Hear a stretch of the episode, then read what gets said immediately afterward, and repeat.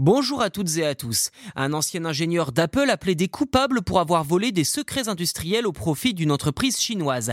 Et après six ans d'enquête, il vient d'être condamné à une grosse amende et à passer plusieurs mois en prison. Pour l'historique, c'est en 2018 que le FBI, le FBI quand même, hein, c'est dire à quel point les affaires de secrets industriels sont sensibles aux États-Unis, eh bien le FBI accuse pour la première fois Xiaolang Zhang, un ancien ingénieur d'Apple qui travaillait sur la technologie des voitures autonome pour avoir divulgué les secrets de son entreprise à une start-up chinoise. Si l'homme a d'abord nié les accusations, il a finalement plaidé coupable et ne devrait passer que quelques mois derrière les barreaux, ce qui semble une punition assez légère vu les enjeux autour des voitures autonomes aujourd'hui. Concrètement, l'homme a travaillé sur divers projets chez Apple, notamment plusieurs détecteurs spécifiquement destinés au projet Titan, dont l'objectif n'est rien de moins que de concurrencer Tesla et Google dans le domaine de la technologie de conduite autonome.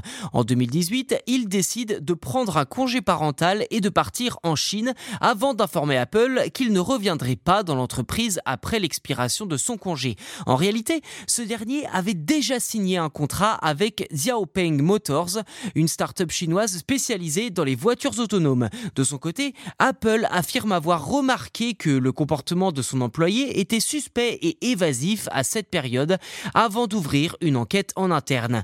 Zhang a finalement été arrêté à l'aéroport de San José alors qu'il tentait de se rendre en Chine. Jusqu'à présent, l'ingénieur encourait jusqu'à 10 ans de prison et une amende de 250 000 dollars. Une peine allégée lorsque ce dernier s'était résigné à plaider coupable au début du procès en 2022. Il faut dire que l'accusation avait de solides arguments grâce à l'enquête interne d'Apple. Le tribunal a pu savoir que l'accusé avait fouillé des bases de données pour récupérer des documents PDF confidentiels quelques jours avant son départ pour la Chine et avait également été filmé en train de voler du matériel sur les lieux. Au final, ne passera que 120 jours derrière les barreaux, soit aux alentours de 4 mois, auxquels il faudra ajouter 3 années de liberté conditionnelle et une amende de près de 150 000 dollars.